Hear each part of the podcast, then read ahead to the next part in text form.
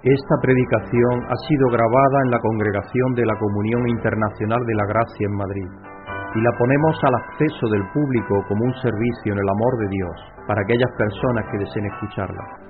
Pedimos que la palabra de Dios tome vida en tu corazón mientras escuches. Bueno, estamos aquí para adorar a Dios.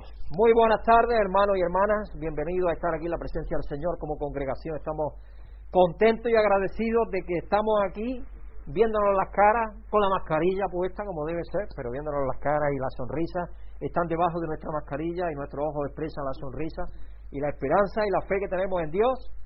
Y Brígida y yo estamos muy contentos también de veros, porque después de haber hecho 1600 kilómetros y estar aquí de nuevo, pues nos da alegría de veros y tener fuerza y vigor para estar aquí.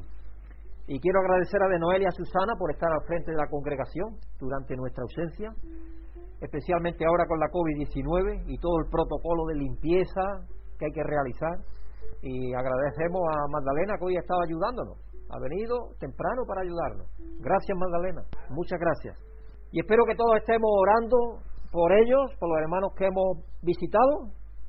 Como se nos dice en la Escritura, que hagamos oración también por los que nos presiden, nuestros gobernantes, eh, nos enseñan y nos sirven en el Señor también, también por, por los que nos enseñan.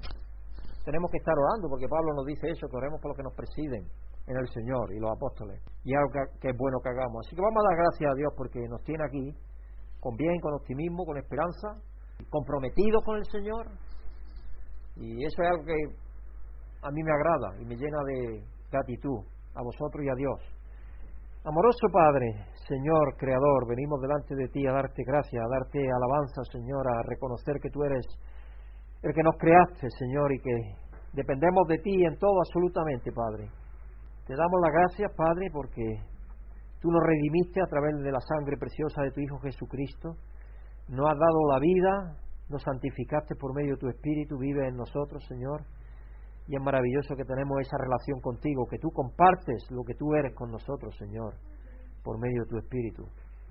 Y algo tremendo, Señor, que tú nos has llevado a ti por medio de tu Hijo, que estamos a la derecha, como habla el apóstol Pablo en Efesios. Y es algo tremendo, es una condición que debería de ponernos los vellos de punta, porque es algo maravilloso, Señor, pero al mismo tiempo es de estremecer, porque tú eres santo, santo, santo, Señor, y nosotros somos pecadores. Pero la sangre de tu Hijo Jesucristo nos limpia, nos limpia en cada momento, Señor, siempre que estamos dependiendo de ti. Así que te damos gracias, Padre, por ser tan misericordioso, tan bondadoso y tan amoroso con cada uno de nosotros, Señor. Te pedimos por todo tu pueblo alrededor de la tierra, por aquellos que tú conoces y que te han conocido a ti, Señor, que tú bendigas cada uno sus vidas y que los ayudes, Señor, y nos, ayude a todos a ser conscientes de que Solo en ti tenemos vida, vida espiritual, vida eterna.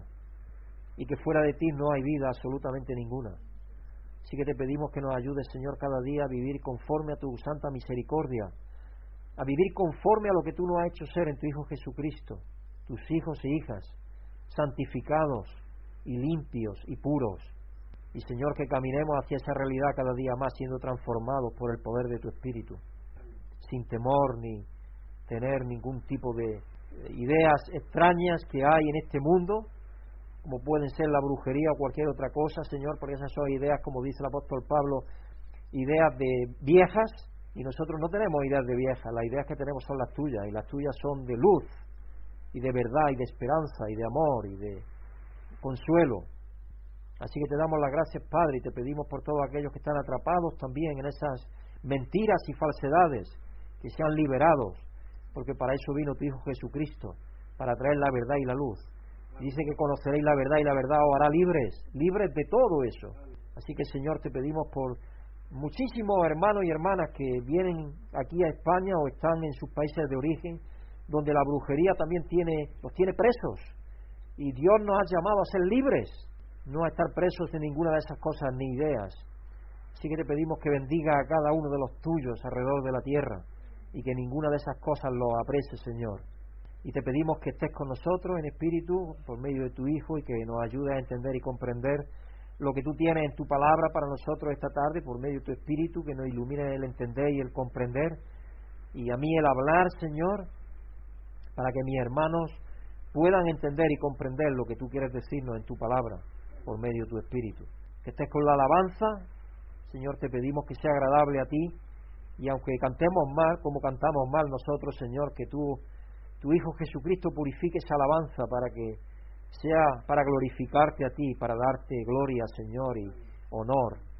Así que te pedimos, Padre, que estés con todos los tuyos alrededor de la tierra, especialmente te pedimos por el liderazgo de la Iglesia en las distintas denominaciones y especialmente en la Comunidad Internacional de la Gracia. Te pedimos por Greg y Susan Williams, que tú estés con ellos, Padre, que los guíes y por medio de tu Espíritu les dé entendimiento y luz y discernimiento para que puedan guiarnos por medio de tu Espíritu en tu verdad, conforme siempre a tu maravillosa voluntad, Señor. Dándote gracias, Padre, pidiéndotelo en el nombre santo y bendito y glorioso de nuestro Señor Jesucristo. Amén. Es maravilloso orar a Dios y saber que Él tiene un plan maravilloso para nosotros. Vamos a ir al Salmo 90 esta tarde. Salmo 90. Vamos a leer versículo del 1 al 6 y luego del 13 al 17. Señor, tú has sido nuestro refugio generación tras generación. Desde antes que nacieran los montes y crearan la tierra y el mundo, desde los tiempos antiguos y hasta los tiempos postreros, tú eres Dios. Ahí está diciendo que no hay, no hay fin para Dios, ni principio de día ni principio de vida. Tú haces que los hombres vuelvan al polvo cuando dices, volveos al polvo, mortales, porque la mano de Dios está la vida de cada uno de nosotros. Mil años para ti son como el día de ayer que ya pasó, son como unas cuantas horas de la noche. Y de ahí donde coge el apóstol Pedro aquello que para el Señor un día son como mil años, mil años como un día. Arrasas a los mortales, son como el sueño. Nacen por la mañana como la hierba que al amanecer brota lozana y por la tarde, por la noche ya está marchita y seca. Versículo 13 al 17. ¿Cuándo, Señor, te volverá hacia nosotros? Compadécete ya de tus siervos Sácianos, Señor, de tu amor por la mañana y toda nuestra vida cantaremos de alegría. Días y años nos has, han nos has afligido, nos has hecho sufrir. Devuélvenos ahora ese tiempo en alegría. Sean manifiestas tu obra a tus siervos y tu esplendor a sus descendientes. Que el favor del Señor nuestro Dios esté sobre nosotros. Confirma en nosotros la obra de nuestras manos. Sí, confirma la obra de nuestras manos. Este salmo es una petición de la renovación del favor divino a la luz de una profunda reflexión sobre la duración y carácter y significado del tiempo. Cuando nosotros nos damos cuenta de la brevedad de la vida, y eso es lo que sucede cuando uno es joven, cuando uno es joven tiene 20 años piensa que, nunca va, y si es más joven todavía menos nada, ve todo muy distante todavía. Eh, ve a sus padres decir, pero esto no es, oh, mi padre es muy viejo ya, tiene 45 años, mi padre es muy viejo, tiene 40, mi padre es muy viejo. Pero es que luego cuando, cuando ya llega a 20 todavía sigues creyendo que todavía te queda muchísima vida por delante. Y es verdad en parte, pero en parte no. Cuando uno ya llega a los 50, uno ya empieza a ver la brújula ya que empieza a caer. Y ya si decimos, ya si te montas en 60 o 70, ya, ya sí que ves que ya ya está, la, la curva está cayendo, como dicen con el COVID, ya está cayendo. Así estamos, estamos tobogán abajo. ¿Y cómo corren los días, no? Corren los días que vuelan, por lo menos para mí. Yo digo, pero si a mí me corren los años. Estaba yo diciendo a los hermanos, vamos a organizar el retiro, todavía no estaba el COVID. Y hemos pasado por el COVID, las subidas y bajadas que está teniendo, y ahora estoy pensando qué va a ser para el año próximo, que no lo sé todavía, porque no lo sabemos qué va a ser, no se sabe, no se sabe qué va a ser. Pero así es. Notemos la mención de día en el versículo 9, 12, 14 y 15, y año en el versículo 9, día y 15. Dentro del marco de la naturaleza eterna de Dios y sus obras, los días para, para Dios no son nada. Por eso que dice el apóstol Pedro lo que dice, para Dios mil años son como un día y un día como mil años. Dios no vive en el tiempo, Dios vive en la eternidad, por lo tanto, Él está fuera del tiempo y del espacio. Y entonces es un concepto que nosotros no podemos abarcar con nuestra mente. Por eso que hay, gente que dice que Dios se retrasa en su venida. No. El apóstol Pedro dice que no se retrasa, lo que quiere es que todos procedamos al arrepentimiento. Está refiriéndose a nosotros los cristianos, cuidado. Está refiriéndose a la gente del mundo. Está refiriéndose a nosotros los cristianos. Quiere que todos nosotros procedamos al arrepentimiento. A nosotros los cristianos está refiriéndose. Esa escritura. Esa escritura es para nosotros los cristianos. Y el salmo luego se mueve de la mañana al amanecer. Y nuevamente a la mañana para darnos a entender cuán fugaz en la existencia. Pero nos dice Dios que vamos a alabar a Dios, que sácianos de tu amor por la mañana y toda nuestra vida cantaremos de alegría. Y eso es lo que Dios ha hecho con nosotros. Los salmos se ve que están escritos en el Antiguo Testamento. El Antiguo Testamento está escrito para el pueblo de Israel, no para nosotros. Hay para nosotros también lección. Nosotros sacamos la lección que hay que extraer de ahí. Pero no es un mensaje directamente para nosotros. El mensaje es directamente para el pueblo de Israel. Para nosotros, ¿qué es lo que tenemos ya? Una realidad presente que es Cristo en nosotros. Entonces, eh, ya estamos dentro de esa realidad. Sácianos de tu amor por la mañana. Ya estamos saciados del amor de Dios. Estamos henchidos del amor de Dios. El amor de Dios ha llenado nuestra vida, ha venido a nuestras vidas por medio de su Espíritu. Eso es lo que nos dice el apóstol Pablo en Romanos. Entonces, por lo tanto, toda nuestra vida cantaremos de alegría. Esa es la actitud que tenemos que tener como cristianos. Gozaos en todo, dice el apóstol Pablo.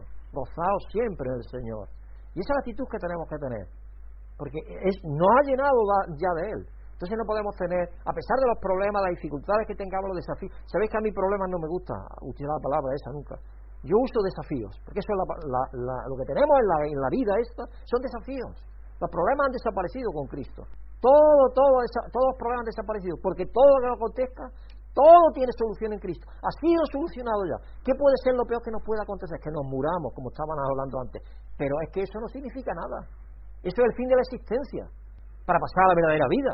Entonces no hay problema tampoco.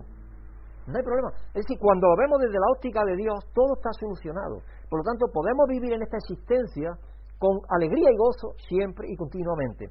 Así que vamos a alabar a Dios con todo nuestro ser, con todo nuestro corazón, dándole gracias a Dios y honor a Él, porque sabemos que en Él tenemos solución absolutamente para todo. Y que Él nos ha llenado de su amor. Como dice ahí, uh,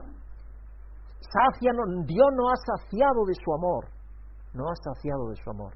Sentir ese regocijo, esa alegría, ese consuelo, ese aliento en cualquiera que sea la situación que tengamos. Y vamos a cantar con todo nuestro corazón, con todo nuestro ser a Dios en esta tarde. Y damos la bienvenida a de Noel y a las niñas. Pueden estar aquí al frente, cantando.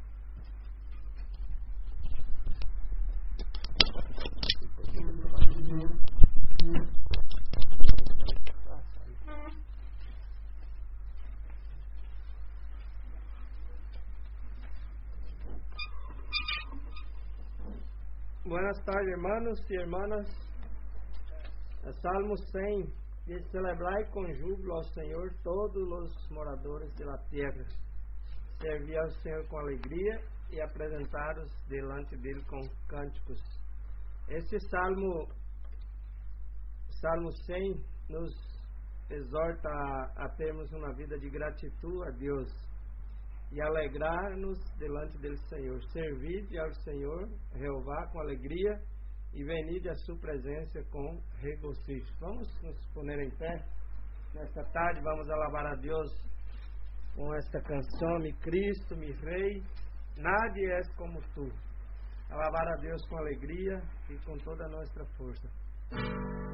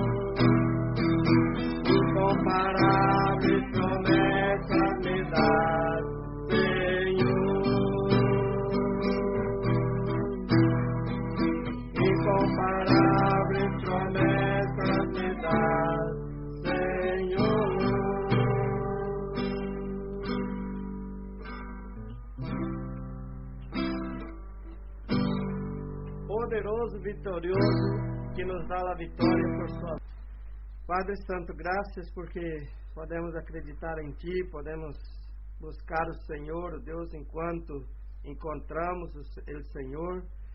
E alabamos o Senhor porque as promessas hechas a nós outros sempre se cumprem. Graças porque podemos buscar mais e mais o Senhor e descansar em Ti. Que Ele traga sobre nós outros, Padre, lluvia de bendições espirituais, também nos llene de gozo por saber que Tu nos supre, nos sustenta cada dia, com as bendições terrenais também, com a lluvia seródia que rega a terra. Graças, Padre, por tudo, pedimos perdão de nossos pecados e nos descansamos em Ti a cada dia, em nome de Jesus. Amém.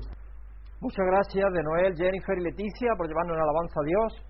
Y tenemos que pedirle a Dios que nos ayude a animarnos en la alabanza. Tenemos que pedírselo eso. No tenemos ese don nosotros todavía. Y tenemos que acostumbrarnos a estar libres para cantar a Dios con nuestro corazón, sin importar que hagamos el ridículo. Porque para Dios no hay ridículo. Somos nosotros los que nos sentimos mal. Ya, y somos nosotros los que nos sentimos mal. Yo muchas veces pienso, porque yo soy muy mal cantante también, yo el oído lo tengo muy mal. Pero yo digo, si habló la burra de Balán, ¿cómo nosotros no podemos hacerlo? Pues también podemos, aunque sea así de mal, pero podemos hacerlo. Entonces tenemos que dejarnos, liberarnos, tenemos que liberarnos y expresar más, porque eso le agrada al Señor.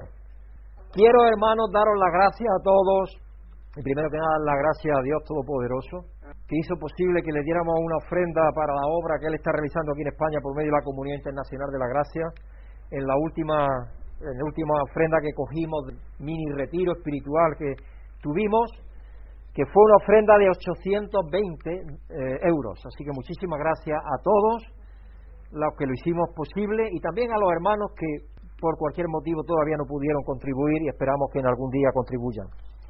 Ante la realidad de que Dios es el dueño y Señor de todo, pidamos que nos ayude a ser conscientes de ello, cada día y de nuestra finitud pasajera. Es decir, cuando nosotros pensamos de que Dios es dueño y Señor de todo, y, pensamos en nuestra plenitud pasajera, que somos pasajeros en cuanto a lo físico, estamos hablando de la existencia, estamos hablando de nuestro cuerpo, de la tienda esta, como habla el apóstol, que se va desgastando. Tenemos que pedirle a que nos ayude a ser conscientes de eso cada día, de esa realidad. Porque si no es que nos montamos encima del caballo y del caballo y otro caballo y otro caballo. Sí, yo creo que a los seres humanos algo que nos falta por encima de todo, a todos los seres humanos, es humildad para reconocer lo que somos, empezando por nuestro gobernante y luego cada uno de nosotros. Porque todos los problemas que vemos de, en la calle, en el gobierno, en los jóvenes no tomando cosas, todo eso se podría resolver si tuviésemos más humildad solamente. Entonces, nosotros como cristianos tenemos que reconocer que dependemos de Dios absolutamente. Cada día, en todo, desde el aire que respiramos, el alimento, el zapato que llevamos puesto, el vestido que llevamos puesto, todo, todo depende de Dios. Todo absolutamente. Así que vamos a pedirle a Dios que nos ayude a que, que nosotros seamos más conscientes de esa realidad, de que Él es dueño y señor de todo y que nosotros somos como hierba del campo, que nace por la mañana y por la tarde se seca, lo que nos dice el Salmo, es lo que hemos leído. Padre amoroso y santo, venimos delante de ti a darte gracias, Padre, por la sabiduría inmensa que tú has dejado en tu palabra escrita para que nosotros reflexionemos y aprendamos. En este caso, este Salmo 90 que nos dice lo que tú eres. Tú eres amor y eres plenitud y eres dueño de todo, Señor, de todo absolutamente. Y nos has creado para que te amemos, Señor. Pero mientras estamos en esta tierra somos finitos, somos como tamo de la eras, como hierba del campo, como flor que por la mañana amanece y por la tarde se seca. Señor, ayúdanos a ser mucho más conscientes de esas realidades, de que tú eres dueño y Señor de todo y que nosotros somos absolutamente dependientes de ti. Porque eso nos ayudará a tener muchísima más humildad, que es lo que necesitamos, lo que necesita este mundo. Y nosotros necesitamos dar ejemplo de ello también, Padre. Así que ayúdanos por medio de tu Espíritu a ser más humildes, a reconocerte a ti como el soberano de todo, de todo absolutamente en nuestras vidas, y a rendirte honor y gloria en todo momento de ellas, porque sabemos que te pertenecen a ti, que dependemos de ti, Padre. Te lo pedimos y te damos las gracias en el nombre santo y bendito y maravilloso de tu Hijo Jesucristo, nuestro Señor y Salvador. Amén. Y vamos a agradecer a Dios que nos ha saciado de su amor y provisión, porque eso es lo que dice, Dios nos ha saciado de su amor y provisión por medio de Dios, viviendo nosotros que el Espíritu Santo, y por ello estamos cantando siempre, dice el Salmo. Y esa es nuestra actitud. El apóstol Pablo nos dice, gozaos siempre en el Señor, siempre, gozaos siempre en el Señor. Y tenemos que acostumbrarnos a hacer eso, en cualquier situación que estemos. Así que vamos a agradecer que nos ha saciado de su amor y provisión. Padre amoroso, venimos delante de ti una vez más como estaba en tu presencia, en tu Hijo Jesucristo, a darte gracias, Padre, que nos has saciado de tu amor y de tu provisión. Nos has dado todo lo que necesitamos, Señor, para que seamos gozosos y alegres y para que, para que sintamos ese gozo y esa alegría, la compartamos con los demás, Padre. Así que te pedimos que nos ayude a, a ser conscientes de que tú nos has saciado absolutamente de toda necesidad que tenemos, la has saciado, Señor Aparentemente hay veces en las cuales quizás veamos que eso no es una realidad ya, pero está a la espera de hacerse realidad. Y quizás lo que tú quieres es que desarrollemos paciencia mientras esa realidad llega. Pero tú nos has saciado ya de todo lo que necesitamos, Padre. Y lo que necesitamos por encima de todo la salvación de tu Hijo Jesucristo, que nos la has dado de una manera tan exquisita y tan maravillosa allí en la cruz, cuando Él extendió sus brazos y dijo, consumado es, todo está hecho. Ahí tu Padre nos, regalaste la vida, la vida verdadera, la vida que tenemos en ti por medio de tu Espíritu. Así que te damos las gracias, Padre, y te pedimos que nos ayude a sentir tu amor y serte agradecidos también, Señor. Te lo pedimos y te damos la gracia en el nombre de tu Hijo Jesucristo. Amén. Quiero dar gracias por los hermanos que hemos visitado y por cada uno de vosotros que habéis estado orando para que el viaje fuera un éxito y gracias a Dios así ha sido. Hemos tenido protección durante nuestro viaje Padre amoroso, venimos todos a darte gracias, Padre, porque tú eres un Dios de amor, de misericordia y de bondad, nos lo muestras cada día con tu protección y tu ayuda. Así que, Padre, te damos las gracias, especialmente nosotros, Brígida y yo, por mi hermano aquí, por aquellos que han estado orando por nosotros en este viaje. Y gracias por los hermanos que hemos visitado. Te pedimos, Padre, que tú los renueves en su fe. Que este viaje también haya sido de renovación y de eh, ayudarles a recentrar sus vidas en lo que es importante, que es en ti y en lo que tú nos has dado en tu Hijo Jesucristo, y olvidarnos de otras cosas que son secundarias o incluso superfluas y que muchas veces gastamos tiempo en ellas, Padre. Así que te pedimos que tú nos ayudes, Padre, a vivir conforme a lo que tú nos has hecho ser en tu Hijo Jesucristo y que ah, estemos siempre pensando en que tú estás protegiéndonos de, de los peligros y de problemas y dificultades, que nos des ponderación y clarividencia y sentido común y nos des eh, capacidad de discernir para que nuestras vidas sean también protegidas, Señor. Dándote gracias, Padre, y pidiéndotelo en el nombre santo y bendito y glorioso de tu Hijo Jesucristo. Amén. Empezamos el viaje el día 14 a las 7 de la mañana y volvimos el 20. Y el 14 lo primero que hicimos fue ir a Beas de Segura a visitar esa señorita, que es Rosa, Rosa llevamos ya muchísimos años de conocerla, ella vivió un tiempo aquí en Madrid, pero ahora vive en Bea, ella de Bea de Segura, en el noreste de Jaén, muy cerca de la Sierra de Cazorla. muy amable, muy ah, hospitalaria, ah, nos ofreció comida, estuvimos comiendo con ella en su casa, nos enseñó un parque que tiene Bea. Bea tuvo una inundación tremenda en los años 60, yo no sabía porque Bea está en un barranco y se inundó toda la parte baja del pueblo y entonces han hecho como un parque en esa zona para que eso no ocurra. Y es preciosa esa parte, con árboles maravillosos, es muy bonita. Así que muchas gracias a ella que nos abrió sus puertas y su ciudad y estuvimos con ella hasta la tarde cuando ya continuamos el viaje para nuestra base, podemos decir, de operaciones, la casa de la mamá de Brígida, que os manda muchos saludos a propósito. Tiene 84 años y qué bien que está la mujer. Está bien, muy bien, muy bien, gracias a Dios. Con su huerto allí, le podé todos los árboles que tenía porque todos necesitaban poda, un granado, por lo menos cuatro o cinco ciruelos, un albaricoque, ah, una dama de noche, que es un árbol que huele muy bien, eso huele muy bien, eso de noche da un olor tremendo de bueno, pero la tenía perdida casi y dice, no, esto guarda de todo menos dos ramitas. De bueno, yo hago lo que usted me diga. Se quería venir con nosotros, en este tiempo, igual que vino hace dos años o tres, como sabéis. Pero Brígida dice, no, porque nosotros tenemos contacto con gente en la iglesia que son varios y cada uno de esos tiene con otro y entonces usted tiene ya un riesgo y es mejor que aquí esté en su casa, porque en su casa nadie va nada más que la hija que le trata. Allí no va nadie más. Que es Felisa, una de las eh, hermanas de Brígida y una chica que le hace la limpieza. Entonces puede estar mucho más protegida allí.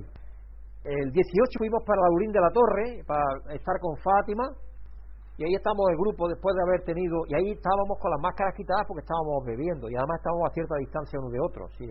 no estábamos, y familia, la familia esta que está más junta, el doctor Segovia, su esposa Carmina, la hija la que está tomando la foto, estaban tres juntos aquí en esta, en esta, esta silla, luego estaba Simon, poco retirado, luego Fátima, y luego estamos nosotros allí. Y todos mandan saludos, y están bien, gracias a Dios, cada uno en sus trabajos, en sus cosas, Fátima sigue en su casa, Ahora está su hermano allí porque hace teletrabajo. Su hermano trabaja para Telefónica, hace teletrabajo desde allí, así que está contenta ella porque están los dos juntos y estupendo porque ellos siempre han estado así. Y están los dos solteros, así que se ayudan el uno al otro. Eh, tuvimos un estudio bíblico acerca de lo que yo ya hablé también en un sermón reciente. Dios lo que quiere es que estemos preparados. Acerca de eso estuvimos hablando. De allí, después de unos bocadillos, estuvimos comiendo a mediodía, nos fuimos para visitar a Matías. Y Matías sí lo conocéis porque ha venido por aquí, algunos lo conocéis a Matías. Y luego a la vuelta, cuando veníamos de vuelta de ver a Matías, también pasamos a ver a Joseph Pont. Pero todos están bien, gracias a Dios. Madre mía, esto me lo manda nuestro hermano Rafael. Imagínate que nos confían otra vez, pero ahora con turrones, mantecados, polvorones.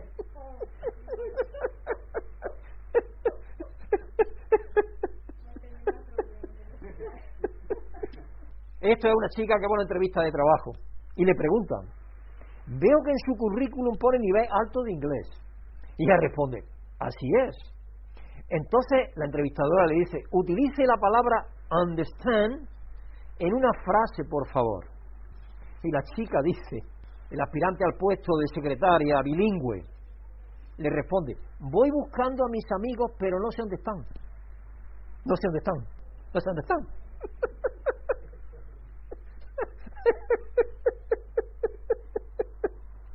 A lo que la entrevistadora contesta, el siguiente. Creo que la vida, a pesar de todos los problemas que tengamos, tenemos que tener humor, porque el humor es importantísimo. Si no, no podemos superar esto, nos enfermaríamos, cuidado. Espero que no consideréis ninguno que es una falta de respeto, todo lo contrario. Dios tiene mucho sentido del humor también. Hermanos, el tema de esta semana es el ministerio compartido. En Deuteronomio, Deuteronomio 34, 1 al 12, somos testigos de cómo Moisés le pasa la batuta de liderazgo a Josué. La escritura central del mensaje de hoy proviene de la primera de Tesalonicenses, primera de Tesalonicenses 2, primera Tesalonicenses 2, 1 al 8, donde Pablo relata su propio ministerio y la predicación en Tesalónica, una iglesia que él había levantado. Bueno, Dios la había levantado a través de él. Y esa iglesia proporciona un modelo para el ministerio y una ventana al corazón del Padre revelado en el ministerio de Jesús, de Jesucristo. Y la lectura del Evangelio en Mateo 22, 34 46 proporciona la propia enseñanza, Mateo 22, 34 al 46, proporciona la enseñanza de Jesús sobre el gran mandamiento de Dios de amar a Dios y al prójimo, seguido de Jesús desentrañando su identidad como Hijo de Dios. El título del mensaje de hoy, un mensajero de fe, esperanza y amor aprobado. Pablo, Pablo, un mensajero de fe, esperanza y amor aprobado.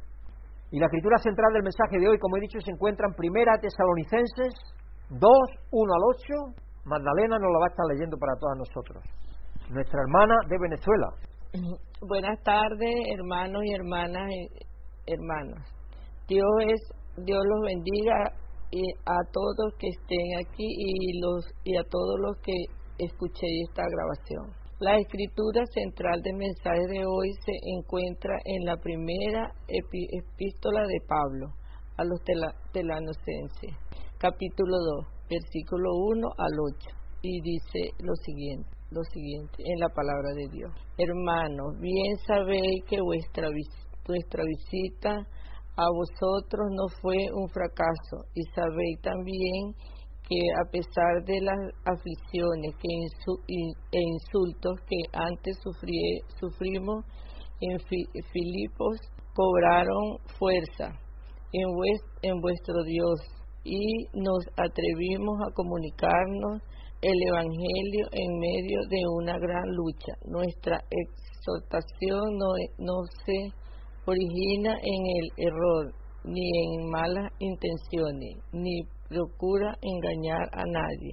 Al contrario, hablamos como hombres a, quienes Dios aprobó y les confió el Evangelio. No, no tratamos de agradar a la gente, sino a Dios, que examina nuestros corazones, nuestro corazón, como sabéis, nunca hemos recurrido a las adulaciones ni a las excusas para obtener dinero. Dios es, testigo, testigo. Tampoco hemos buscado honores de, nadie, ni de vosotros, ni de otros, aunque como apóstoles de Cristo hubiéramos podido ser exigentes con vosotros o os tratamos con delicadeza como una madre que amamanta y cuida a sus hijos. Así vosotros por el cariño que os tenemos nos deleitamos en compartir con vosotros no solo el Evangelio de Dios, sino también vuestra vida. Tanto llegamos a querernos. Muchas gracias, Magdalena, por leernos esa escritura. Pablo y Silas habían pasado un mes en Tesalónica hablándole a la gente sobre la buena nueva de Jesucristo. Estaban levantando la iglesia, lo que resultó en el establecimiento de la primera comunidad cristiana en Tesalónica. En un mes habían levantado una comunidad de creyentes. La iglesia estaba compuesta por creyentes judíos y gentiles, como ocurría en la mayoría de las iglesias que iba levantando Pablo, porque él iba a las sinagogas y primero en ese centro de la sinagoga ahí se levantaban los primeros cristianos, se convertían a Jesús y luego teniendo ese centro, pues ellos tenían relaciones con gente gentil generalmente y de ahí ya eran atraídos también hacia el Evangelio. Era la forma en la cual Pablo y Sila habían levantado esa iglesia por medio de Dios. Pero no pasó mucho tiempo antes de que este grupo de creyentes de la comunidad que adoraban al rey Jesús en lugar de al favorito local, el César, porque en ese tiempo ya se adoraba al César como Dios y había que rendirle culto, especialmente en Asia Menor, pues inmediatamente llamaron la atención de la comunidad y la autoridad local, lo que llevó a una intensa persecución, porque claro, estaban destronando a César. Entonces imaginaron. Y obligó eso a que Pablo y Silas tuvieran que irse de la ciudad, tuvieron que huir. Primera Tesalonicenses es una carta escrita a esta joven iglesia con la que Pablo reconecta con su nueva amada iglesia. Ha pasado un tiempo, él la estableció junto a Silas y ahora escribe Tesalonicenses para reconectar con esa iglesia, porque él estaba viajando por todas las partes levantando iglesias y en otras ocasiones estaba preso, porque la vida de Pablo fue muy difícil, como sabéis. Es una carta de agradecimiento, de aliento y de exhortación también. Pero Pablo no está simplemente sacando cosas del baúl de los recuerdos, tratando de recordar todo lo que había hecho. No, no, no o dándose palmada en la espalda y diciendo qué bien que lo ha hecho Pablo. No. Él vincula cómo lo sirvió como un ejemplo de cómo deben servirse los unos a los otros, de cómo Él los sirvió y de cómo deben servirse los unos a los otros, lo cual está vinculado a cómo Jesús nos sirve por el Espíritu.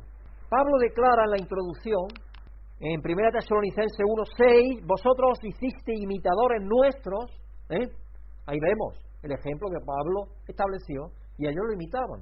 Vosotros hiciste imitadores nuestros y del Señor cuando a pesar de mucho sufrimiento, la persecución que había, recibisteis el mensaje con la alegría que infunde el Espíritu Santo. Y agregan Primera Tesalonicenses 4.1. Por lo demás, hermanos, os pedimos encarecidamente en el nombre del Señor Jesús que sigáis progresando, esa es la exhortación, que sigáis progresando en el modo de vivir que agrada a Dios tal como lo aprendisteis de nosotros. Entonces ahí el ejemplo y el estímulo para que sigan en ese aprendizaje. De hecho, ya lo estáis practicando. Entonces Pablo lo que trata es de animarles a que prosigan en el camino que estaban practicando. Aunque Pablo fue el fundador de la comunidad, ve su ministerio como una participación. ¿Qué significa eso? Una participación en el ministerio de Jesucristo. Jesucristo está haciendo la obra para el Padre. El que hace todo, todo es Jesucristo por medio del Espíritu. Y nos usa a nosotros la iglesia para llevar a cabo ese cometido. Pero la obra es de Dios Padre, que la hace Jesucristo por medio del Espíritu a través de la participación de nosotros. De eso estamos hablando. Eso es participar en la obra de Dios en las cartas mías que yo escribo algo, yo muchas veces utilizo la palabra también, en la participación que Dios nos ha invitado a llevar a cabo, en la obra que Jesucristo está haciendo para el Padre, porque es Jesucristo el que está haciéndola.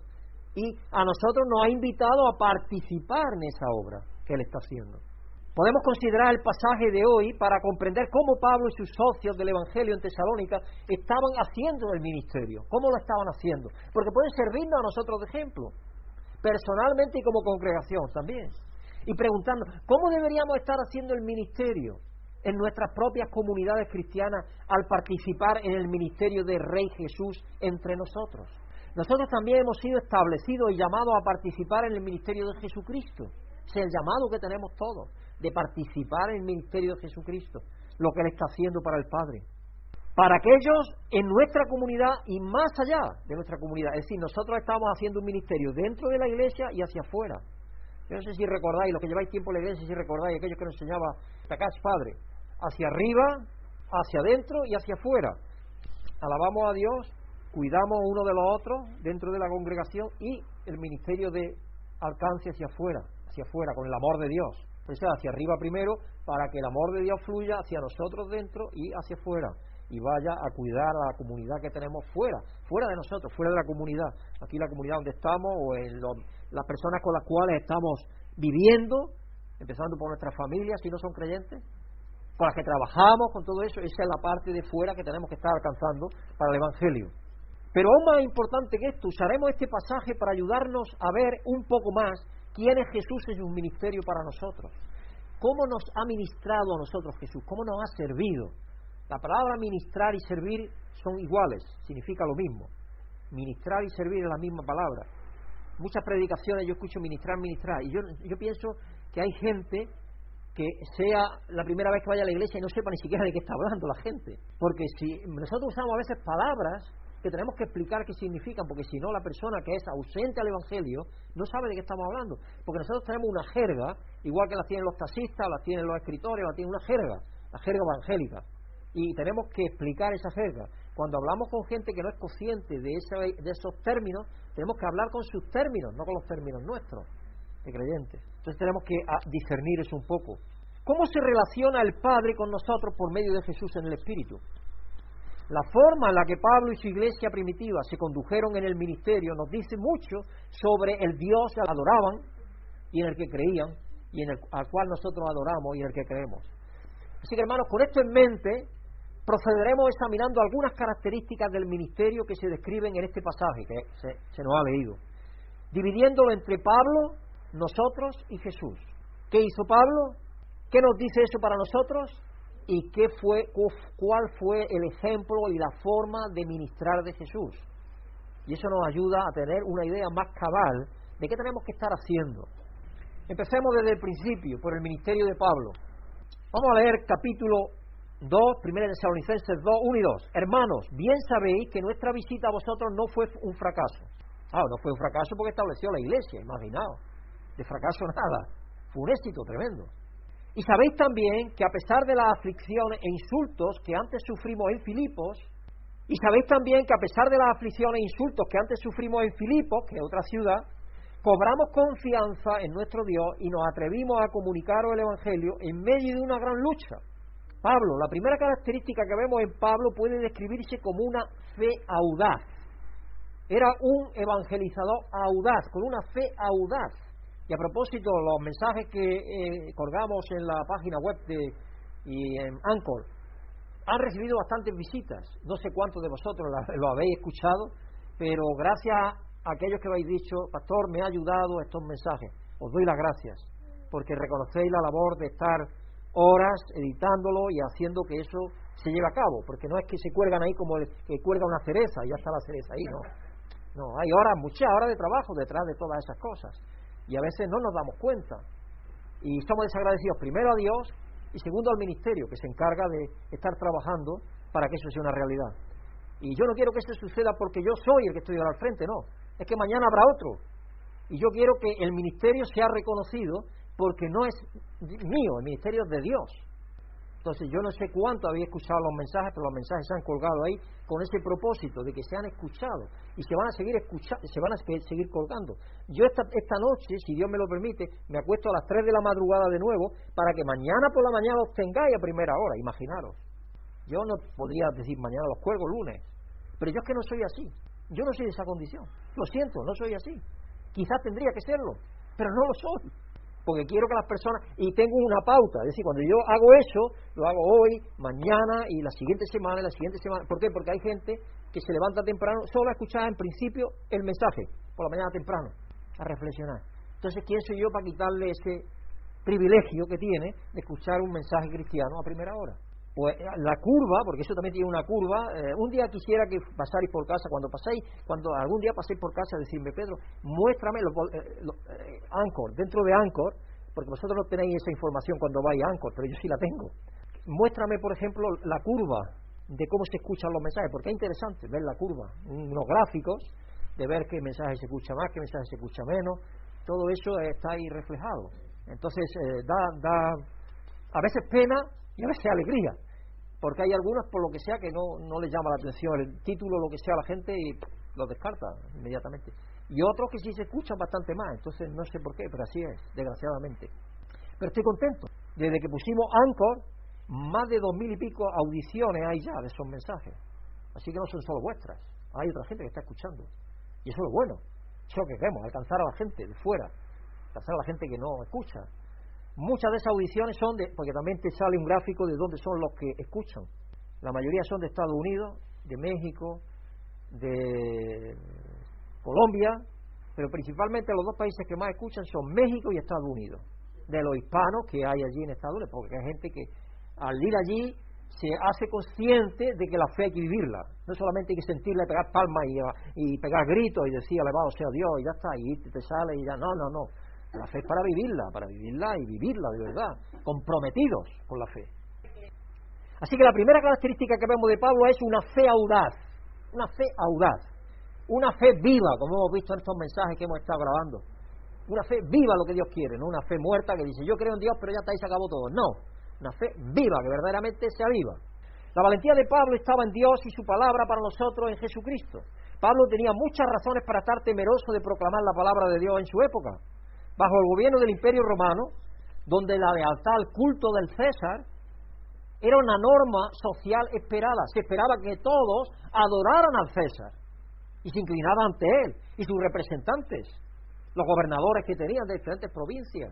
Cuando quiera que el, representante iba a estos juegos que hacían, que era generalmente para matar cristianos, delante de las fauces de los leones y lo primero que hacían era rendir culto al César a través del gobernante que había y del gobernador de esa provincia. Todos se inclinaban hacia el gobernador para rendir culto a César. Los cristianos estaban al margen de todo eso. Yo espero que no fueran invitados a esos espectáculos, pero algunos que estaban en autoridad, lo que sea, eran invitados y ahí se les veía el pelo. Y entonces, pues, tenían que decidir qué hacer. Así que era duro ser cristiano y proclamar la venida de otro rey que es el Señor de señores.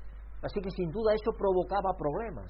Inmediatamente Pablo y Silas tuvieron problemas, problemas tanto que tuvieron que irse para que no los mataran, porque si los cogen los matan. Entonces ya el ministerio que estaban haciendo se acabó.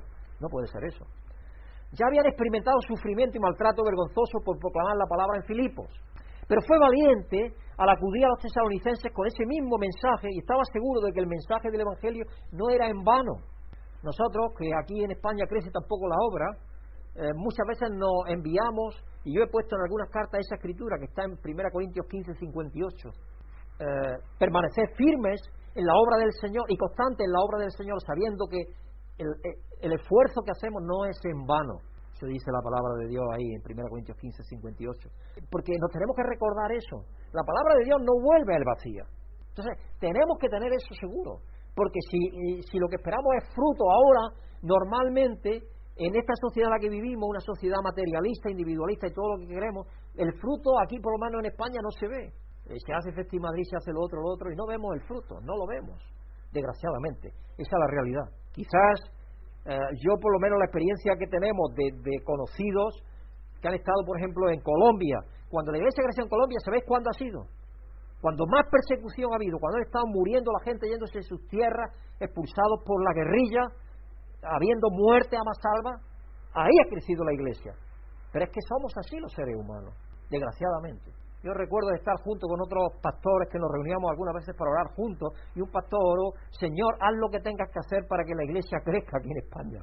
Y estuvo hablando de guerra y de otras cosas. Yo un poco, yo al principio pensé, pero luego después digo, bueno, tienen cierta razón, ¿no? Pero no tenemos que pedirle eso a Dios. Ahora sí que haga, haga crecer la iglesia, indiscutiblemente, porque es el que la puede hacer crecer. Pero sin lugar a duda, Dios no va a llamar a una persona en un momento en el cual esa persona no va a responder. ¿Por qué? Porque es el peor momento. Dios va a llamar a la persona cuando la persona está más preparada para que responda. Y a veces eso nos cuesta trabajo entenderlo. Y así es. Dios llama a las personas en los momentos más extraños. Cuando estás en una enfermedad, en un desafío, en un problema, en una encrucijada, cuando estás mudado de país, cuando estás en un país que no conoces la lengua, diferentes cosas. Y ahí generalmente es cuando Dios empieza a mover el corazón y la mente de esa persona para llamarlo.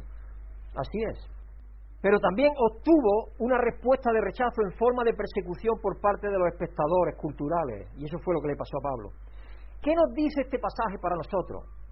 Si vamos a imitar a Pablo y al Señor, entonces la fe audaz sustentará todo lo que hacemos en el ministerio. Si cualquier cosa que hagamos tiene que, tenemos que hacerla con fe, confiando en Dios. Depositaremos nuestra plena confianza y peso en la palabra de Dios que se nos ha hablado en Jesucristo. Puede que no vivamos bajo un gobierno como el del Imperio Romano, pero todavía tenemos muchos otros dioses. Tenemos muchos otros dioses que nuestra cultura espera que respaldemos y adoremos. Muchos de esos dioses van en contra del verdadero Señor y Rey de todos. Y no podemos condescender, no podemos condescender, no podemos reducir la cosa y blanquearla un poquito y endulzarla un poquito para que la cosa sea... No, el Evangelio no es eso. El Evangelio es puro y sin mancha. Y es lo que tenemos que predicar. No podemos predicar otra cosa distinta. Podemos ser, puede ser intimidante rechazar algunas posiciones culturales y aún más aterrador pronunciar una palabra que equivalga al justo juicio de Dios contra las mismas. La gente levanta inmediatamente las antenas diciendo esta persona trae algo malo. Cuidado. Pero a medida que llegamos a conocer más y más la palabra de Dios en Jesús, llegamos a ver que Jesús es la única palabra que no es en vano. Él es quien tiene la última palabra. Toda otra palabra se desvanece. Quizás tú hayas experimentado ya algún sufrimiento y vergüenza de permanecer firme en la palabra de Dios. Pablo indica que esto es más la norma que la excepción.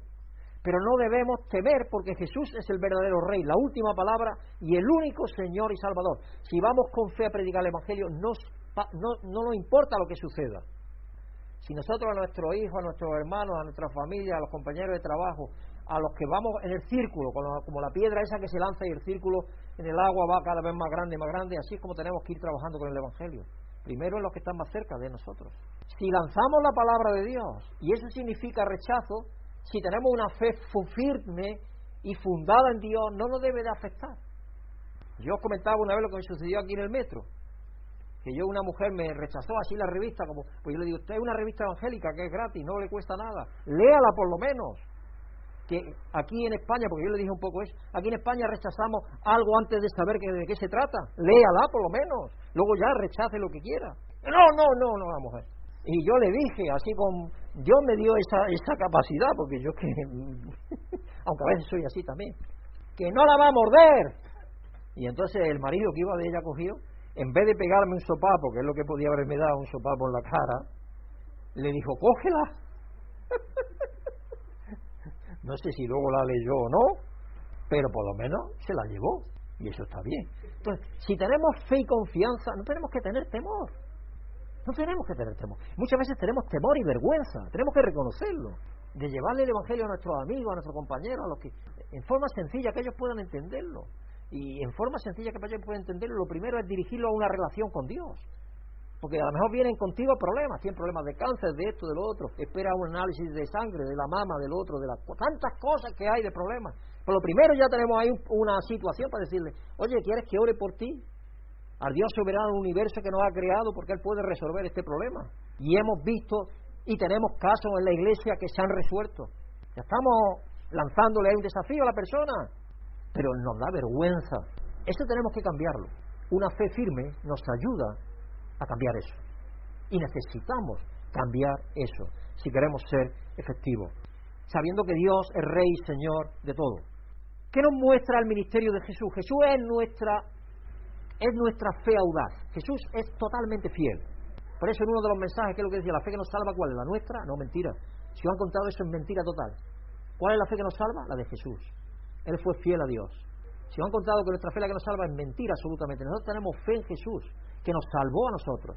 Pero Él fue fiel a Dios. Nosotros no somos. Él, Él es quien nos salva. Él murió por nosotros y fue fiel a Dios para salvarnos, para rescatarnos, para pagar por nosotros. Así como la venida de Pablo a los tesalonicenses no fue en vano, la venida de Jesús a nosotros en la encarnación no fue un evento aislado en la historia, que no hizo ninguna diferencia para nosotros en el presente o en el futuro. Jesús trajo su fe audaz en el Padre para que se desatara en nuestro mundo cautivo por miedo, la culpa y la ansiedad. Jesús vino a liberarnos y a mostrarnos al Padre, un Padre de amor, de misericordia y de bondad. Jesús no retrocedió ante su propio sufrimiento y vergüenza por nuestra resistencia malvada y pecaminosa hacia con Él. Con la fe intrépida en el Padre, Jesús fue hasta la cruz para pronunciar una palabra final de reconciliación y de redención. Su palabra no pasó desapercibida, sino que fue contestada por el Padre en la resurrección. Ahí vemos que el Padre responde.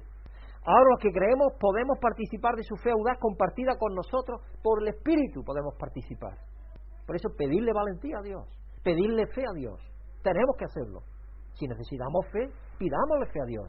Si necesitamos valentía, pidámosle valentía a Dios.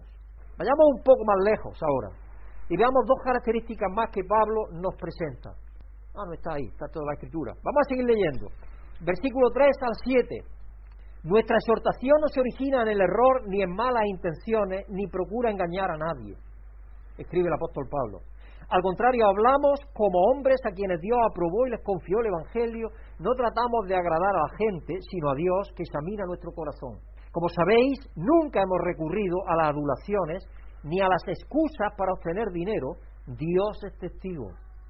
Tampoco hemos buscado honores de nadie, ni de vosotros, ni de otros.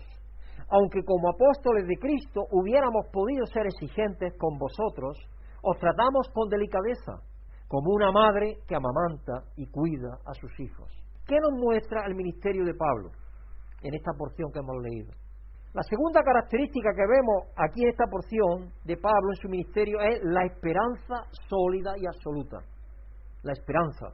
Pablo comienza enumerando algunas cosas que no eran características de su predicación y que indica que fue aprobado por Dios para que se le confiara el mensaje del Evangelio. El mensaje del Evangelio es un mensaje de esperanza. Todos aguardamos la plenitud del reino de Dios. Para toda la creación y para nuestras vidas personales también, cuando vamos a ser transformados. El mensaje del Evangelio es un mensaje de esperanza. Esto cambia la orientación y el motivo de la predicación para apuntar lejos de uno mismo, en la dirección de dónde proviene esa esperanza. Yo no sé vosotros, pero cuando vosotros veis mis oraciones a Dios, la mayoría de ellas no están centradas en nosotros, ni, ni como congregación, ni en mí. Va mucho más de eso. Porque muchas veces lo que nos acontece es que no es, como un embudo, nos metemos dentro de ese embudo y como si estuviéramos en ese embudo reduccionista metidos. Nosotros leemos las oraciones de Pablo, siempre hacia afuera. Da gracias a Dios primero y ahora pedir por las necesidades de todos. Por ejemplo, cuando se viene aquí al frente, nunca hay una oración Padre mío, no, porque Padre tuyo, pero es nuestro también, es nuestro, es de todos. Y no estoy corrigiendo nada. Estoy diciendo, estoy enseñando. Cuando oramos aquí al frente estamos orando por todos. En tu oración personal tú puedes decir, Padre mío, ayúdame. Pero cuando estamos aquí, estamos orando por toda la congregación, no solamente incluso por nosotros, sino por los que escuchan también. Entonces es importante que eso lo tengamos en cuenta, hermano.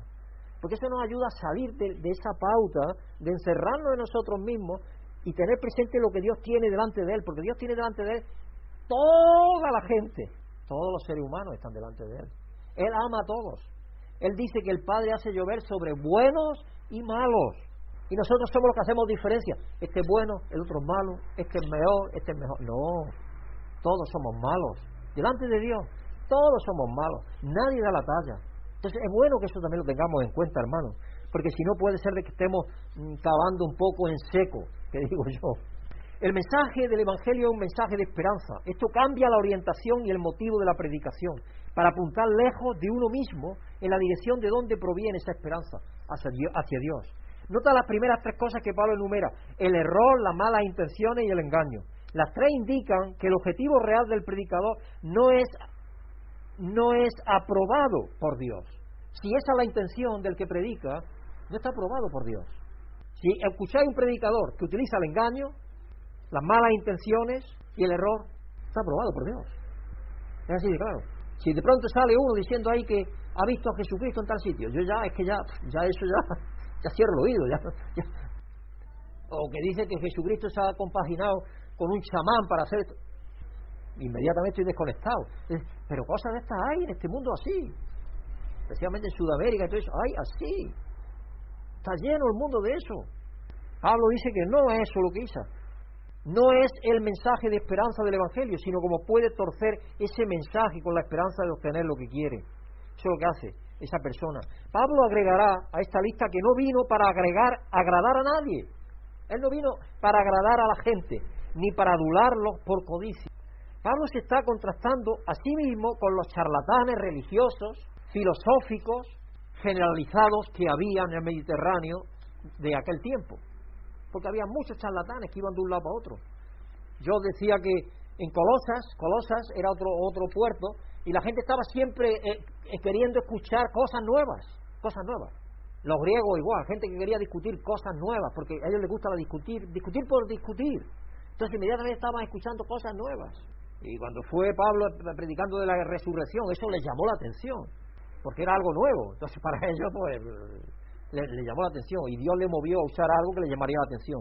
Estos engañadores viajaban usando sus pulidas habilidades oratorias para llenar sus bolsillos de dinero, cosa que se sigue haciendo hasta hoy, desgraciadamente. Aprovecharse de las mujeres o para ganar popularidad personal. La esperanza de Pablo está en el mensaje del Evangelio. Hay organizaciones que se dedican solo y exclusivamente a este tipo de cosas. ¿Por qué yo hago tanta énfasis que cada vez que deis un donativo pongáis en el sobre vuestro nombre, la fecha que se ha dado ese donativo y el, el, montante que se ha dado, la cantidad que se ha dado? Porque en caso de que llegue un día de persecución o control de los gobiernos, que puede que llegue, a las iglesias, nosotros tenemos que estar bien situados, en el sentido de tener un respaldo, decir, no, mire, nosotros no tenemos ningún blanqueo de dinero, aquí están los sobres de lo que han dado los hermanos para contribuir al ministerio que nosotros tenemos tomar constancia de, todas las cuentas que se hacen, de todo eso. Cada semestre tenemos una reunión de la Junta Directiva. Todo eso es para hacer las cosas como se tienen que hacer bien hechas. Porque cuando yo no puedo hacer esto y, Dios no otorgue tener a una persona que lo haga, tendrá que seguir haciendo eso exactamente igual porque lo requiere Europa y lo requiere España, el gobierno de España. Y a mí me parece bien. ¿Que es tedioso? ¿Que es trabajo? Sí, pero hay que hacerlo bien y pedirle a mejor a Dios que se descargue el trabajo entre más personas, que estén libres, que puedan hacerlo voluntariamente y llevar diferentes áreas de trabajo. Dios quiera que llegue ese día, para que se pueda hacer entre tres o cuatro personas, el ministerio por lo menos de administración de diferentes cosas que se pueden hacer. Pablo nos dice que ya ha sufrido mucho por ello, lo que muestra que no es como un predicador charlatán que busca la promoción propia, su objetivo es agradar a Dios mediante una proclamación honesta del Evangelio, no agradar a los mortales distorsionando el mensaje por interés propio. No es eso lo que está haciendo Pablo. Está motivado para compartir el mensaje de esperanza por preocupación por los demás en lugar de manipularlos para sus propios fines. No es esa la intención de Pablo. No está engañando o tergiversando para hacerse popular ante la opinión pública. Tampoco sino que proclama el Evangelio con la esperanza que fluye de la aprobación de Dios. ¿Qué nos dice a nosotros este pasaje? Si vamos a imitar a Pablo y al Señor, entonces será una esperanza sin concesiones la que establecerá nuestra motivación en el ministerio. Un desafío para la Iglesia es probar y discernir si una persona se le confía el mensaje del Evangelio, en un llamado, vocacional, es decir, cuando una persona se ve que se hay que promocionarla para, para que se encargue de un ministerio en la iglesia, pues la iglesia tiene que discernir, ya sea el consejo de ancianos o la junta directiva, como tengan establecido. Tiene que discernir cómo hacerlo, a quién darle ese trabajo. Esto debe venir con mucha oración y deliberación, ya que las consecuencias o beneficios no son insignificantes, es decir, la iglesia se ve afectada por la persona que hay al frente, sin lugar a dudas.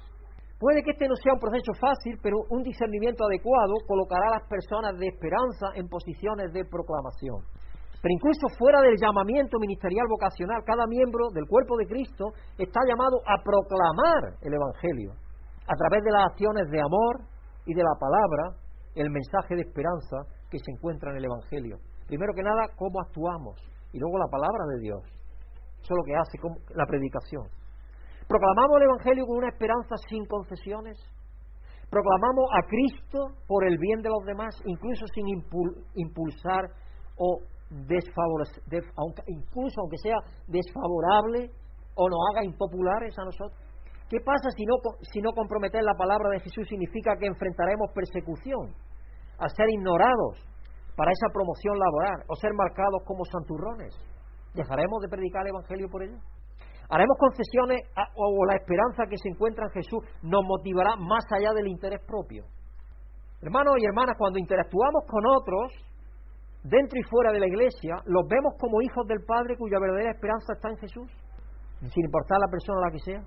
Cualquier persona que veamos, un drogadicto, una persona que lleva sin arreglarse su vida años, como aquella persona que tuvimos una Navidad aquí invitado con nosotros, ¿cómo lo vemos a esa persona? Que invitamos a 30, pero vino uno nada más. De aquí del barrio, invitamos a, personas que están sin techo. Yo, yo fui a hablar con ellos, ve y ve y ve y ve vino uno solo, porque ya se sienten que no son del parte de la sociedad y no, no, no se atreven ni siquiera a venir. ¿Cómo vemos a esas personas nosotros? ¿Consideramos que no son de nuestro grupo, que no son de nuestra parte, que no son de nuestra familia? ¿Qué pensamos cada uno de nosotros? Pensar en eso. Porque eso tiene que ver con cuán cristianos somos.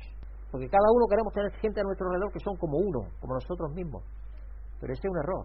Si piensas eso, mal evangelista eres no vas a atraer a muchos. Tienes que colocarte en la posición que ellos están para traerlo a Dios, que es lo que Cristo hizo. Cristo vino aquí a la tierra, se hundió en el pecado nuestro para rescatarnos de esa situación y limpiarnos y decirnos, camina ahora libre de pecado. Empieza a caminar en la sanidad, en la santidad y en la sanidad también. Eso fue lo que hizo Cristo.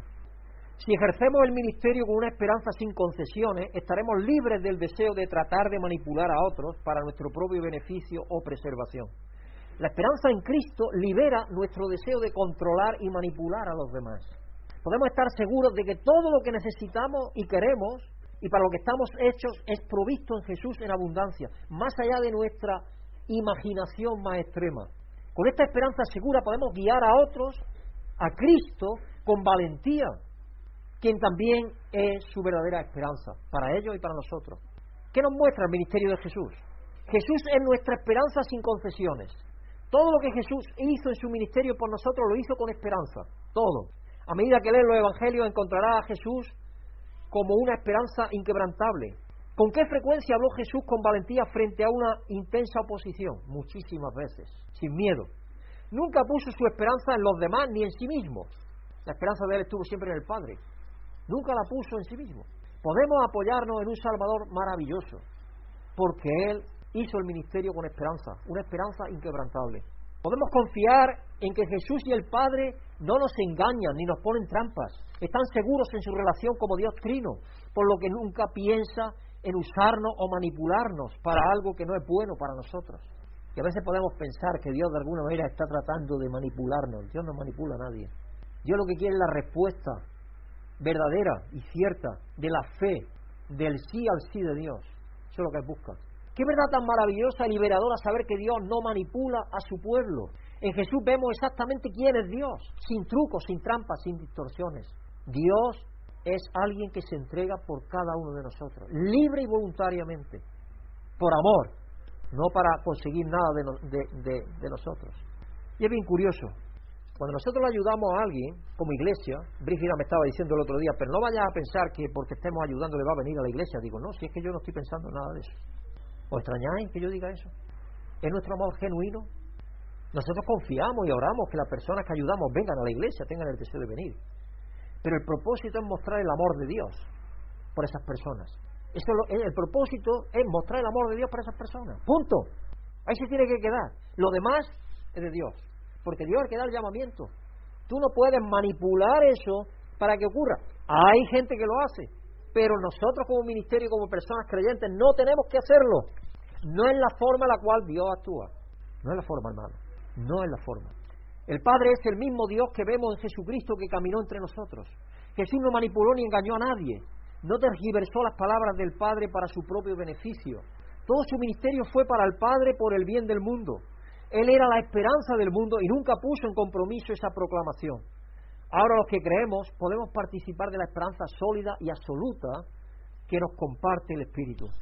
Pablo concluye esta sección proporcionando una característica más de su ministerio, que informa a, nuestro, al nuestro mientras señala a Jesús. Primera Tesalonicenses 2, 7, 8. Aunque como apóstoles de Cristo hubiéramos podido ser exigentes con vosotros, os tratamos con delicadeza, como una madre que amamanta y cuida a sus hijos. Y así nosotros, por el cariño que os tenemos, nos deleitamos en compartir con vosotros no solo el Evangelio de Dios, sino también nuestra vida. Tanto llegamos a quereros que compartimos nuestra vida con vosotros. La tercera característica que vemos en Pablo es el amor compartido. El amor compartido. Pablo usa una imagen doméstica de una haya, o una nana, o nani, la niñera que se usaba en los hogares de élite en la época para criar a los niños, que generalmente hasta amamantaba a los hijos. Estas niñeras hacían más que cuidar niños, participaban en la mayoría de, de las decisiones importantes para la crianza del niño. En la educación incluso también podemos usar la palabra institutriz en cuanto a vestimenta, alimentación, educación. En todo eso influían tremendamente en la educación de los niños. Esa es la idea que tiene Pablo cuando usa esa palabra. Su influencia afectaba toda la vida y el futuro de ese niño. La nana se involucraba íntimamente con los niños como si fueran suyos. Así es como Pablo se relaciona con sus hijos en Tesalónica. Él fue amable con ellos y no se elevó sobre ellos con su autoridad apostólica. No fue duro ni severo con ellos, sino que los trató como si fueran sus propios hijos queridos. No los amaba solo de palabra, su amor fue un amor compartido. Una cosa es decir que amas a alguien, y eso lo dice hoy muchísima gente, que no sabe ni qué es el amor. Muchísima gente utiliza la palabra amor. Mucha gente lleva la tarjetita aquí, I love you. No sabe ni siquiera qué significa, porque piensan que quiero tenerte. Creen que eso es lo que significa. Quiero poseerte para mi placer. Eso es lo que creen que significa, pero no es lo que significa en absoluto. Todo lo contrario. Quiero darme a ti. Eso es lo que significa. Pero eso no es lo que ellos piensan que es lo que significa están muy errados en, lo que, en eso, se lo ponen todo, porque creen que es en ellos centrado. I love you significa quiero poseerte, quiero tenerte. Eso es lo que ellos piensan que significa, pero no es lo que significa, es todo lo contrario. Quiero entregarme a ti, quiero darme a ti. Incluso en la relación matrimonial, en la relación sexual, entonces eso significa darme, no significa obtener, no, darme significa, darme dentro de la pareja, dentro del matrimonio. Una cosa es decir que amas a alguien, pero poner tu propia vida en una demostración activa de ese amor es otra cosa. Para Pablo compartir el Evangelio no era solo palabras, sino que compartía su propia vida con ellos. Ponía, su, en persecución su propia vida, ponía en peligro su propia vida, ponía en riesgo su propia vida. No había una verdadera proclamación del Evangelio separada de compartir en lo personal. Yo cuando me detectaron el cáncer podía haber dicho, aquí se acabó la obra, Pedro, para ti. Has hecho ya 30 años, 30 y tantos años de obra. Pero es que sigo haciéndola por vosotros, aunque a lo mejor cueste trabajo creerlo. Porque os amo tanto que no puedo dejar de trabajar por vosotros. No solo los que estáis aquí, los que escucháis también.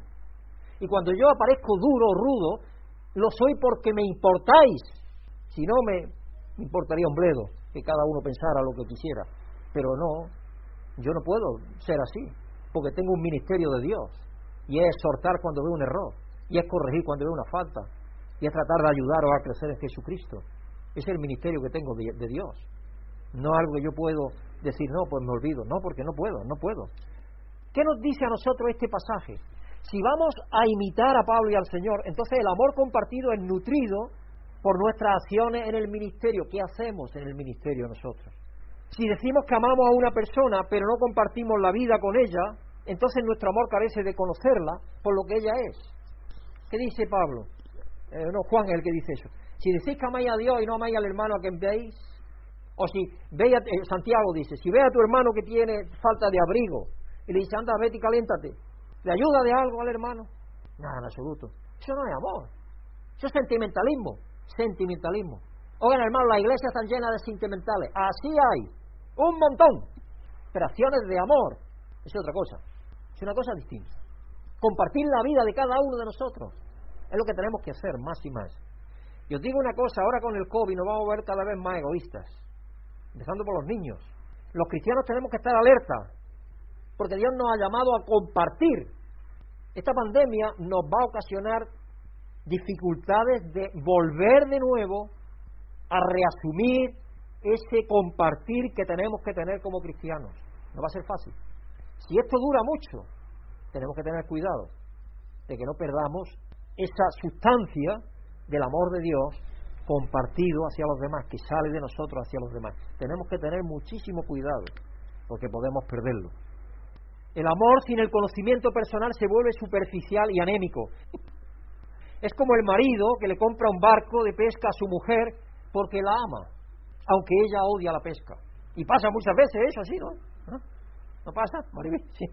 O hago esto o lo demás porque te quiero, pero es que no me has preguntado siquiera. No me has preguntado. Ah, yo recuerdo una vez, no voy a decir quién era, era mi cuñado creo, pero no voy a decir quién era. mi cuñado le dice, mi cuñado se, divorció, desgraciadamente la mujer lo dejó y se divorció de la primera mujer. Y luego se está en pareja con otra persona, compañera de trabajo, está en pareja ahora, hermano de Brígida. Y, un día dice, él lo contaba allí, dice, un día me levanté y le digo a, a la mujer, le digo a mi, a, mi pareja, le digo, prepárate que nos vamos al mar. Y la mujer se quedó así pensando, tú me has dicho algo. De la noche a la mañana, sin decirle nada, se levantó ese día y dijo, prepárate que nos vamos al mar. Imagínate, eso pensar en la, en la mujer. Yo creo que estamos un poco mal, ¿eh? Eso no es pensar en la mujer, eso es pensar en él. Y cree que le está haciendo un bien a la esposa, encima. Pero así son las cosas, a veces. No, no planifiquemos así. Eh, la cosa va por otro lado. Compartir primero comunicación. Comunicación es lo que Dios hace. Dios hace y viene. ¿Y qué nos comparte el Padre? Nos habla del Padre, quién es el Padre, nos muestra quién es el Padre por medio de Él y se entrega. Y nos dice, ahora tengo este plan para vosotros. Pero primero que hace, compartir comunicando. Es lo primero que hace. No viene con un plan y lo impone. No, no, no. Lo primero lo comparte. Luego nos invita a participar en ese plan. Montaron el barco. Yo tengo un bote, mira el bote aquí. Tengo un bote, ¿queréis montaros? Mira. El bote este os va a llevar a tal sitio. Si queréis venir el viaje, bienvenidos sois. Esa es la forma en la cual Dios hace las cosas. Nosotros creemos que es todo lo contrario. Ah, le voy a dar una sorpresa. Voy a hacer una sorpresa. Eso es lo que él creía. Por la noche pensó y dije, no, pues mira, la voy a llevar al mar. 135 kilómetros. No está muy lejos. De, de Jaén, de Alcalá Real, y unos 135 kilómetros a Salobreña, creo que fueron. Pero, no fueron al final, porque la mujer dice, no, no, no, yo, no tengo esos planes. No, que tenía otro. Vi ir a ver mis padres. imagínate. No, cualquier cosa. Si es que no forma. Es que no forma. Hay mujeres que les gustan esas cosas así, pero otras no les gusta eso. Generalmente no les gusta porque les gusta planificar. Y yo no soy mujer, pero a mí me gusta planificar las cosas. yo me gusta planificarlas, porque creo que salen bien cuando se planifican las cosas. Cuando no se planifican, habrá alguna vez que saldrá bien, pero la inmensa mayoría de las veces no sale bien, sale mal. Porque las cosas son planificadas, como se hacen. Todas las cosas que Dios ha hecho son planificadas. Ninguna de las cosas que Dios ha hecho ha dejado de hacerlas planificadas. Entonces, ¿por qué nosotros no planificamos las cosas? Para que salgan bien. Y luego le pedimos la bendición de Dios, para que sea sobre ellas. Así que el amor sin el conocimiento personal se vuelve superficial y anémico. Nuestro amor por los demás moderará nuestras acciones para que se ajusten a las particularidades de las personas que servimos. Es decir, se ajustan a las necesidades que tiene la persona. El amor alcanza su objetivo a ser compartido. Así que ya sea que estemos involucrados en algún ministerio dentro de la iglesia, dirigido por la iglesia, o en un ministerio personal, que todos tenemos que tener un ministerio personal, que viene con todas nuestras interacciones con los demás, ya sea que eso sea una realidad así, nuestro objetivo es conocer a la otra persona, conocer a otras personas por lo que realmente son, no por lo que queremos que sean. Tenemos que ponernos en el lugar donde está la persona y alcanzar a esa persona donde está. Y ahora, después de que conocemos a esa persona, llevarla a donde Dios la está llevando. Pero así es la forma. La amamos con el mismo amor que el Padre las ama. Él las ama de acuerdo con los buenos propósitos que tiene para ellas. Y eso también debe mordear nuestro amor por ellas. Nuestro amor por ellas tampoco es engañoso. Es decir, Cristo no viene para dejarte a ti en el barro, hundido. Oye, si tú eres drogadicto, Cristo no vino a salvarte para quedarte en la droga tú. Vino para libertarte de la droga. y de cualquier problema que tuviera, Él se mete ahí en el fango para sacarte de esa situación y el ministerio que nosotros realicemos también tiene que ser con ese propósito, con ese objetivo. Nosotros vamos allí, aceptamos a esa persona en la situación que está presa para sacarlo de esa situación, no para dejarlo donde está, para liberarlo, porque es lo que Dios espera que hagamos. Entonces, ¿quiénes son en Cristo? Da forma a nuestro amor por ellas. Porque lo que nos mueve verdaderamente a amarlas es que sabemos que Dios las ama igual que a nosotros incondicionalmente. Y quiere que sean aquello que Dios la ha hecho ser en Cristo ya. Esto significa que no las amamos simplemente amándolas tal como son, sino que las amamos al compartir con ellas de una forma que se ajuste a lo que, están, a lo que se están convirtiendo en Cristo, que vaya en esa dirección. Porque a veces lo que sucede es eso, que hay gente que se va de rescatador por ahí, estas personas que se van a rescatar gente en el tercer mundo, y se quedan tan influenciados por aquel medio que se mimetizan en aquel medio y se quedan y se convierten en aquello. En vez de llevar algo de liberación, se, se quedan. Eso pasa sobre todo cuando va a Oriente. La gente va a Oriente creyendo que va a algunas a aprender y le, tanto les sublima aquello, la filosofía oriental y todo aquello, que quieren aprender, pero lo que hacen es imbuirse de tanto que se hunden allí y se quedan igual y empiezan a apreciar las diferencias de casta, lo otro, lo otro, el karma, y, y, se le hace un lío la cabeza. Y vienen con el mar ese de Ulises que dicen, el mar de Ulises, que no saben de qué tierra, a qué patria pertenecen. Gente que viaja mucho, le sucede eso a veces. Nota, Pablo dijo que su profundo amor por los creyentes en Tesalónica determinó que él y Silas y Timoteo compartieran tanto a sí mismo como el Evangelio de Dios. El profundo amor del Padre no se conformará con uno sin el otro. ¿Qué nos muestra Jesucristo como último? Estamos ya acabados. Jesús es el amor compartido. Jesús es el amor, porque Dios es amor. Si queremos ver cómo es el amor compartido, no busquemos más allá de Jesucristo. Mirémoslo a Él, mirémoslo a Él. Todo lo que Él hizo fue por amor. Todo. Cada corrección que Él hizo a los fariseos, cada cosa que Él hizo en el templo, todo es por amor que lo hizo. No pensemos que Él lo hizo por otra cosa. Todo lo que Jesucristo hizo, lo hizo por amor. Jesús vino a nosotros, nació en nuestra carne y sangre para compartir la vida con nosotros, compartió nuestra humanidad, llegando a conocernos de adentro hacia afuera, desde el nacimiento hasta la muerte. Este compartir abre un camino en sí mismo para compartir su propia vida compartida de amor con el Padre por el Espíritu. Es en Jesús que nos da una participación en la vida compartida de amor que ha existido por toda la eternidad como Padre, Hijo y Espíritu. Dios nos lleva por medio de Jesucristo a participar de la relación que hay entre el Padre, el Hijo y el Espíritu eternamente. Porque ahí es donde Dios quiere llevarnos. No olvidéis lo que yo os he dicho más de una vez, el fin de la Biblia, el fin del propósito de Dios, ¿cuál es? Que Dios sea todo en todos. Primera Corintios 15, 28. Este es el fin de la Biblia, el fin de de Dios.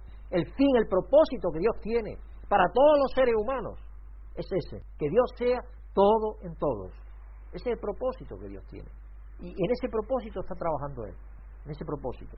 Por eso a veces cuando nos involucramos en hablar si infierno, si lo otro, estamos en una ramita, estamos trabajando en una rama. Porque el propósito de Dios es lo más importante. Y lo otro, hay que ver mucha traducción, hay que estudiarla, hay que verla. La palabra infierno no aparece en la Biblia hasta que aparece la Vulgata del siglo VI. Antes no aparece. El Hades, el reino de la muerte, que es el Hades. Guerna, que es el lugar en el cual se echaban los desperdicios allí en el Valle Inón pero infierno como tal no existe. Y cuando se le dio muchísimo más crédito a todo eso fue después de la Divina Comedia, con eh, Dante Aguilera. Cuando él escribió Divina Comedia, se le dio muchísimo más énfasis a eso, el infierno. Porque, sin duda, los que habéis visto Lutero, la película de Lutero, en, en el cine, o la habéis visto, yo la tengo en el ordenador, la indulgencia aquella, lo primero que sacaba era el infierno. Oye, que tienes que pagar indulgencias para salvar a tu primo, al primo de tu primo, de tu primo, de tu primo. Paga indulgencias porque de esta manera los vamos a sacar del infierno. Es lo único que buscaban. A través del temor y la superstición, pues ganaban grandes beneficios. Pero, ¿qué estamos viendo hoy? ¿Que eso es cristiano? ¿Es evangélico? ¿Es la palabra de Dios? No. Es mentira. Absolutamente mentira. Entonces, no pensemos que hoy las cosas son diferentes. Toman otro cariz, otra careta, pero son igual, hay cosas que están exactamente iguales, desgraciadamente. Cuando vemos a Jesús nacer en nuestra oscuridad caótica para compartir todo su sufrimiento y dolor desde el útero hasta la tumba, nos enfrentamos al mismo amor del Padre por sus hijos. El Padre ha movido cielo y tierra junto a su propio Hijo para compartir el amor con sus hijos. El Padre no obliga a sus hijos a relacionarse con Él. Es amable con nosotros en su Hijo Jesús. Nos llama a sí mismo como hijos, propósito por el que nos creó. Él no se relaciona con nosotros solo de palabra, sino de palabra y obra en la vida y obra de Jesucristo. En nuestro estudio de este pasaje llegamos a ver un patrón de fe, de esperanza y de amor en el ministerio de Pablo, como un patrón para nuestro propio ministerio personal. Un patrón de fe, de esperanza y de amor, que fluye en la participación en el ministerio de Jesús. Quien es audaz en fe, tiene una fe audaz, la esperanza sin concesiones y es el amor compartido. Hermanos, perdonad por la longitud de este mensaje, pero es que lo requería, porque es un tema que requería esto. Que Dios bendiga, que tengáis buena semana. Abra que Cristo nos hace promessas. Deus nos hace promessas, pero suas promessas são incomparáveis. Ele hace as promessas e nos dá a vitória através de seu grande amor. Temos a vitória em Cristo Jesus.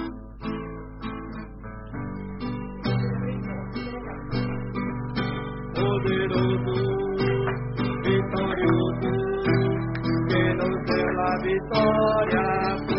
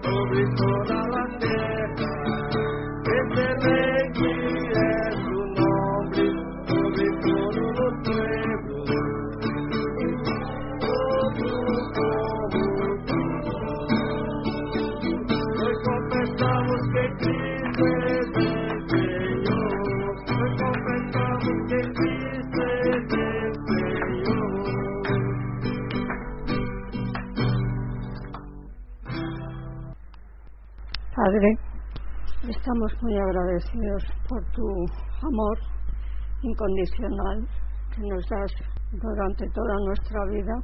Gracias, Padre, por habernos dado una nueva vida. Nos has rescatado de la oscuridad y nos has dado la luz. Eso, pues gracias a tu Hijo Jesucristo que murió por nosotros. Así que Estamos agradecidos, Padre, por ese amor inmerecido y solo te pedimos que nos des la capacidad cada día de entender ese amor y de ser conscientes y que tu espíritu nos ayude y nos fortaleza en ese amor y pues que podamos entenderlo y que nos lleve a hacer tu voluntad, que es el propósito para lo que nos has dado. En el nombre de tu Hijo Jesucristo te lo pedimos. Amén.